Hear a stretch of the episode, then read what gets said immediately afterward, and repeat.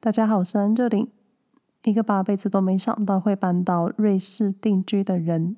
目前跟外籍先生虽然还没有小孩，但很喜欢观察各个家长们是如何对待自己的小童。瑞士生活没有攻略这个 Podcast 节目，主要是分享生活在瑞士这个中欧小国的各种生活感受。一方面是想撕下对瑞士或是欧洲民族的各种印象标签，二方面也想分享在文化冲击中所产生的一些想法。当然，不论生活或是各种人生经验，都是一种非常主观的冷暖自知。希望各位每次听完节目都会有自己的想法，或是一些新的刺激。每件事情都有一体两面，千万不能只从一个角度去思考。但如果我在客观的事实陈述有误，欢迎各位到 Instagram 私讯告诉我，地点我修正，我会非常感激。虽然说没有小孩，但我很喜欢观察各种父母跟孩子的互动。也喜欢了解一些学校教育或者家庭教育的事情，并不是说自己是什么专业的人，就是成长到现在，发现原生家庭对我这个人的人格以及个人行为影响非常深。不知道听 Podcast 的你们会不会也有这种感觉？当然，评论或者发表自己对于教养的看法。可能会引起父母们的意见，因为我相信很多家长面对教育或者养育孩子的话题都非常敏感，经常都会收到一种“你没生过，你不知道；你没养过，你不知道”的隐形讯息。确实我不知道，所以才想了解。但我觉得很多父母可能要更开放的去跟未生孩子的男女聊聊各种教育方式，不然真的很容易就会被分成没生孩子的那一群，或者生孩子的那一群，然后友谊的小船就会打翻在这种懂不懂生养孩子的话题上。但也许某天我成了母亲，当听到别人好像在评论我的教育方式的时候，我可能也会在心中朝对方开机关枪，觉得我养孩子的方式关你什么事？当然，我确实认为世上没有一个绝对好的教育。有些孩子适合体制内的教育，是需要被秩序管理的；有些孩子在森林小学或是体制外的环境更能发挥自己。很多时候都是环境使然。更多时候，也许只是父母把自己的期待或者遗憾放在孩子身上，因材施教可能在现在台湾的体制不容易被实现。你成了少数，大概就会被归类成异类。或是想想你在成人之后的社会大学里，当你脱离了多数，选择做一些新尝试、新冒险的时候。而成为那些小众族群的时候，除了还要说服自己，可能还要说服身边的亲朋好友，为何你选择跟别人不一样的路，或是为何你让你的孩子选择体制外的教育？很多父母不愿让孩子走上进名校或是高分的升学压力，但偏偏现在还是看你的学经历的社会，就是现实以及环境所逼。或者，当你选择让孩子进入体制外的教育，这些父母相对也要花上更多心力去陪伴孩子的学习。这是个人选择，或是被迫选择。没得选的话呢，就跟多数人一样，乖乖七点半到学校上课，一起留在体制内，也没什么不好。以上单纯个人想法，说了这么多，就是想说我非专家。单纯就是一个经历过台湾高压补习教育，然后还能顺利成长为人的一个人。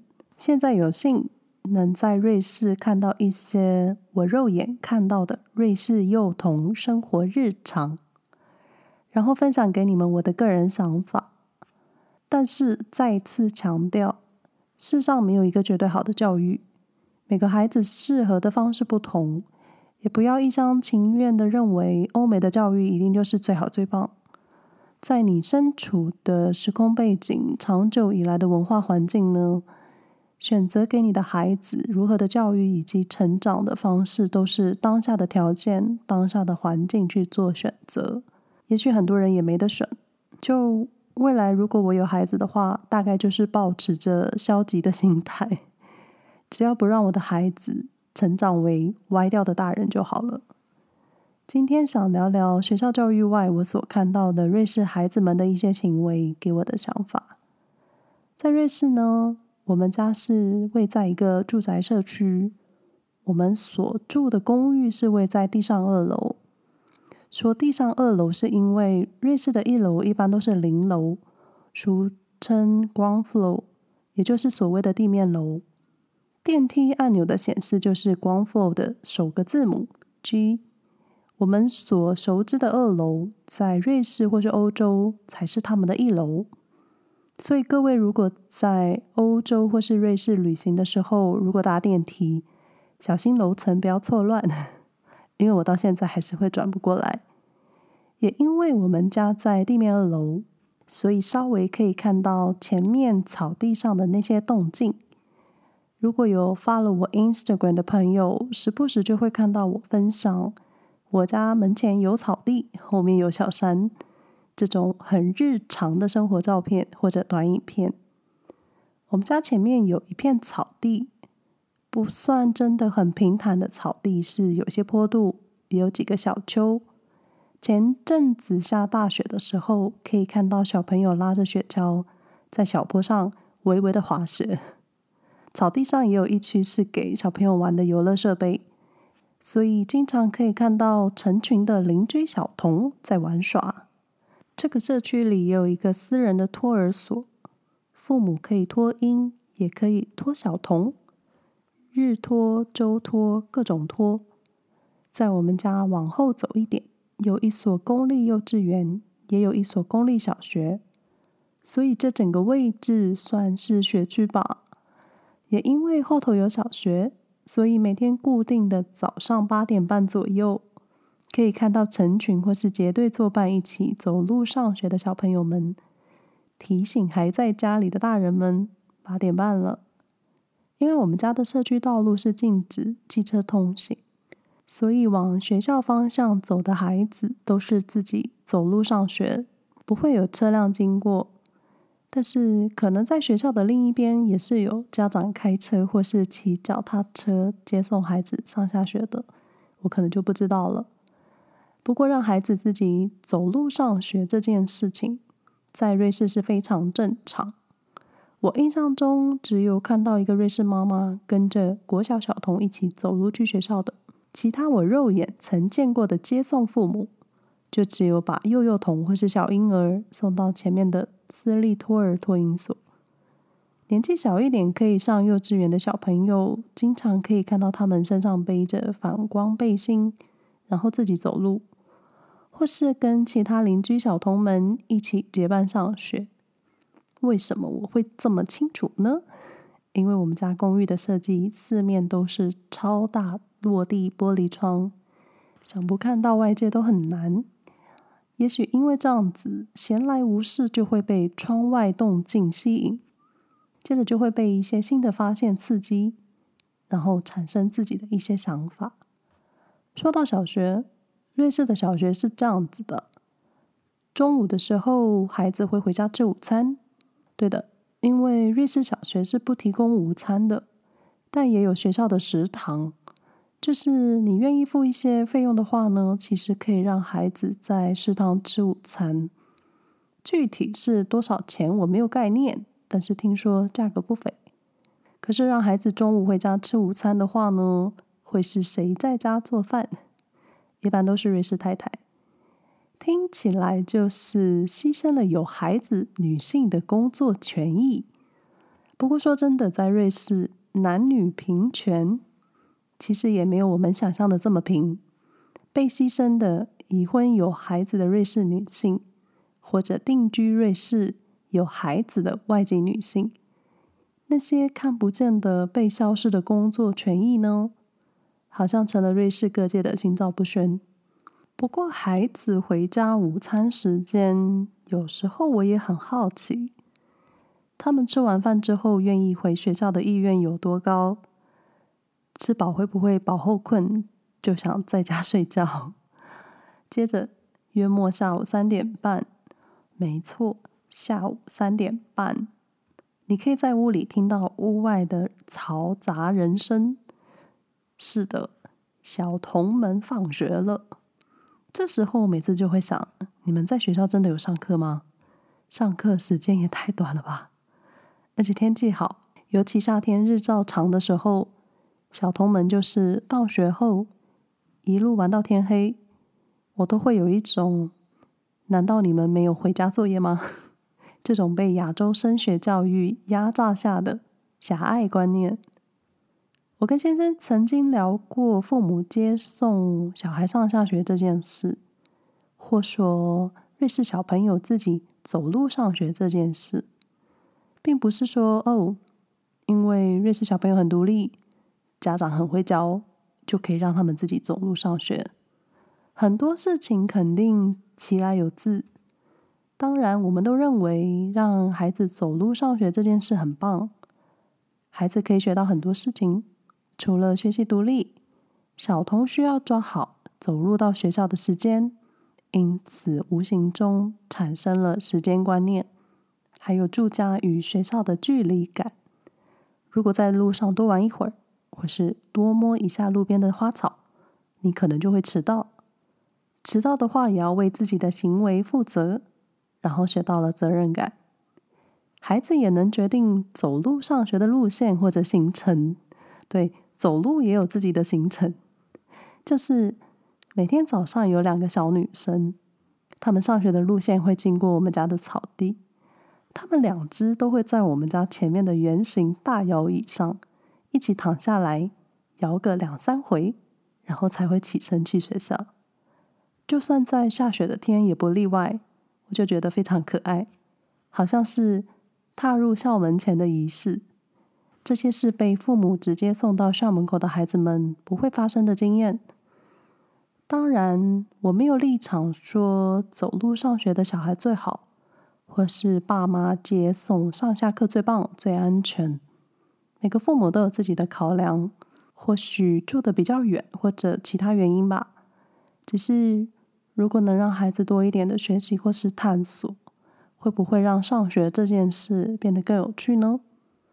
然后我就想到台湾或是亚洲爸妈，尤其是在台湾都市里的幼稚园跟小学，小童们好像清一色都是被爸妈接送上下学的吧？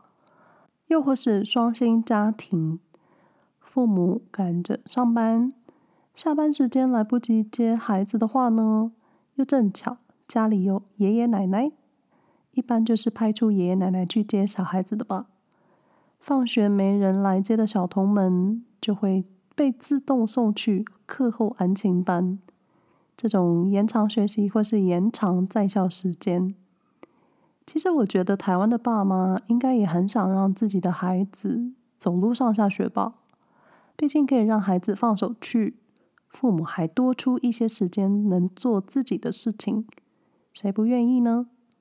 我觉得这个真的就是环境因素。不说别的，你想到台湾的交通就好了。台湾的都市人口密度高，车辆也跟着多。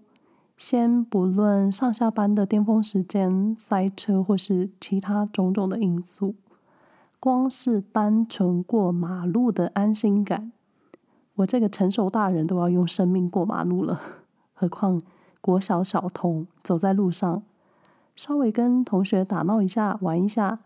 如果没有注意往来车辆，就会非常危险。而且我得老实说，台湾的车多数是不礼让路人，很多时候为保生命安全，我还是让车先过的。这么说好了，如果台湾的驾驶行车习惯都很好，那么校门口的马路为什么还需要导护家长呢？场景拉回瑞士。虽然瑞士车辆相对少，但在瑞士过马路，我到现在心里还是有一种在台湾过马路的紧张感，老是怀疑欧洲或是瑞士的驾驶是不是真的都会停下来让我过马路。但九成在瑞士的驾驶真的都会在你面前停下来让你过，即使在他们开来的路上貌似都没有减速，但都会在最后一刻刹车停在你面前。所以基本上任何人，老人、成人或是国小小童，在瑞士走路过马路都是安全的，而且瑞士驾驶的车速普遍都不快。自然，瑞士家长可以放心让孩子步行上学。另一个我觉得台湾父母无法安心让孩子上下学的因素是治安的问题。虽然说鲁人勒索或是病态成人对孩子做什么可怕的事情，这类案子不是经常发生，但是一旦发生，就会让岛内所有的家长高度紧张。当然，最好这种可怕的事情不要再发生。连我这个没有孩子的人，看到社会事件，内心都会充满愤怒，跟心疼孩子，还有当事人家长。不过，相较于欧洲其他国家，瑞士的犯罪率算是很低，几乎没有听过什么伤害小童的社会事件。所以，我想这也是瑞士父母放手让孩子独立上学的原因之一。加上瑞士社区，很多时候你跟着同龄的孩子一起长大的话呢，大家住得近，一样的学区就会上一样的学校，彼此的家长都认识彼此，好像孩子们也能形成自己的小型互助会。当然，不完全在瑞士的家长都会让孩子自己上下学，因为在我们家不远处的国际学校，一到放学时间也是马路塞爆。在瑞士，马路塞爆的几率很低，所以每次看到国际学校的塞车，然后想想台湾的塞车，就会小巫见大巫。然后我发现德语区的瑞士妈妈都很爱开大型的休旅车，这个真的就是我个人观察了，因为每次看到大型休旅车，清一色都是女性驾驶，可能是白天上班时间，爸爸们都在办公室。路上，私人车辆驾驶自然都是奔波的妈妈，而且不知道为什么，他们真的很爱开休旅车，可能出门都要带很多东西，还要记得带小孩。一方面，我觉得瑞士父母对于孩子的教育态度都是一种自然放养派。所谓自然放养，就是如果东西掉在地上了，还是会让小孩捡起来吃。在火车车厢。我也曾经看到在地板上爬行的小童，妈妈也没说什么，乘客们感觉也是习以为常。大概就只有我觉得地板很脏吧。在我们家前面的游戏区有个沙坑，我就曾经看过邻居的猫咪在那巨型的猫砂盆小便。不好意思，我当时也阻止不了。于是妈妈就算知道或者不知道沙坑的状况。还是会让孩子自由玩沙、玩小石头，这种我觉得台湾妈妈应该不会让小孩做的事情，于是妈妈普遍都觉得没有问题。我倒是没有研究各地的细菌啊，或是脏乱程度，但是光视觉上我就觉得各种地板、手把、门把什么都很脏，而且沙坑不管有没有什么小动物经过，我都觉得玩沙之后一定要洗手。不论要抓什么东西吃之前，一定要擦手，因为到一个新环境，我这个人也是一定先洗手。当然这是个人习惯了，而且我没有小孩，是在紧张别人孩子什么。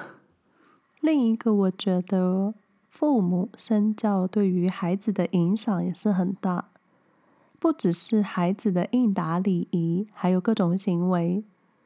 在家的时候，经常看到邻居瑞士妈妈带着小童放风，妈妈们跟孩子距离经常非常远，那个距离就是如果孩子滑倒了，是来不及救的那一种。在孩子玩沙、爬上爬下的时候，父母们都不会特别照顾。瑞士妈妈们或是爸爸们也不是低头滑手机，就是远远放着孩子去玩。我曾经看着一对妈妈放着各自两岁小童一起玩，孩子也不会特别做什么危险的事，就是懵懂懵懂的。你知道，两岁小童的身形比例就是可爱公仔一样可爱。每次看到小童独自玩耍，都会觉得这时候的瑞士妈妈都很清幽。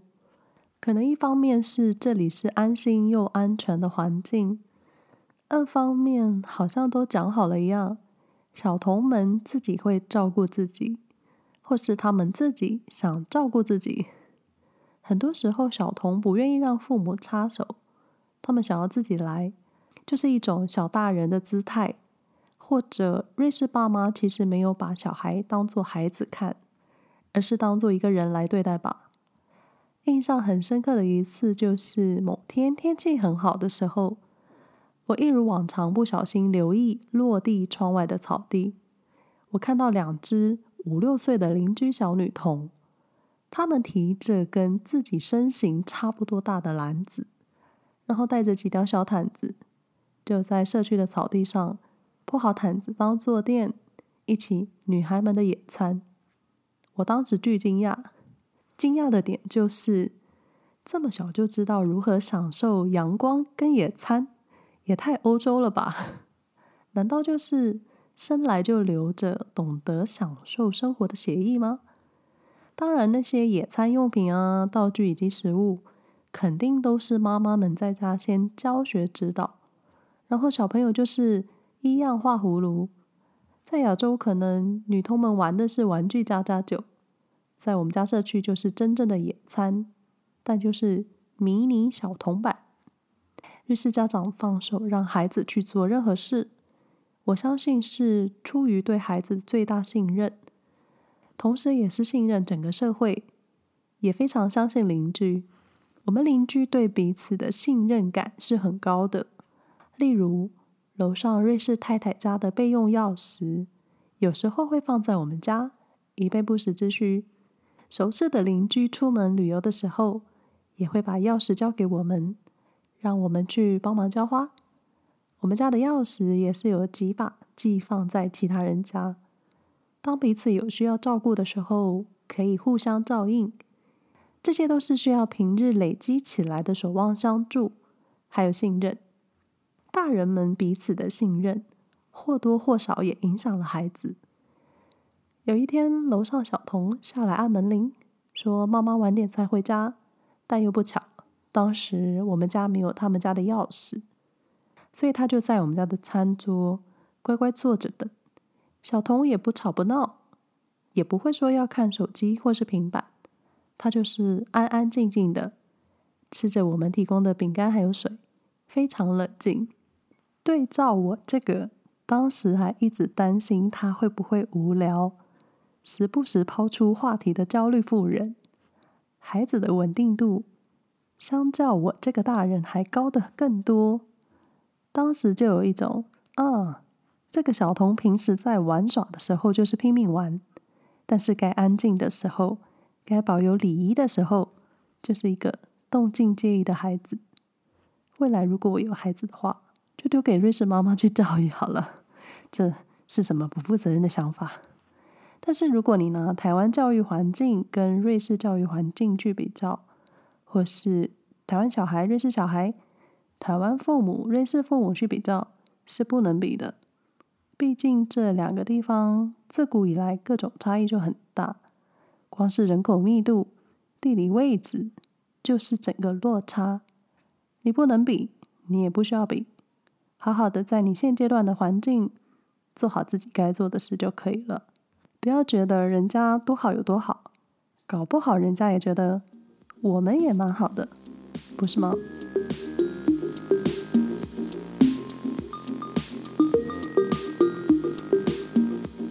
以上内容不代表其他住在瑞士的小童以及瑞士父母的立场，也不能代表整个瑞士，顶多代表我们家社区这一带的小童与父母。基本上我也没办法代表任何人，我就代表我自己。如有住在瑞士的华人乡亲觉得今天的分享内容哪里不对劲，或是你们对于瑞士小童的生活教育，或者生活观察，有更独到的见解，欢迎到 Instagram 私讯分享给我，我会非常感激。瑞士生活没有攻略 Podcast 节目能在以下平台：SoundOn、Spotify、Apple Podcast、Google Podcast、KKBox 收听。不想错过节目的朋友，欢迎订阅与追踪。如对节目内容有任何想法，或是有想跟我说的话，可以到脸书、Instagram 搜寻安条琳，就你们怎么方便怎么来。再一次感谢你们的收听，那我们下回再说喽，拜拜。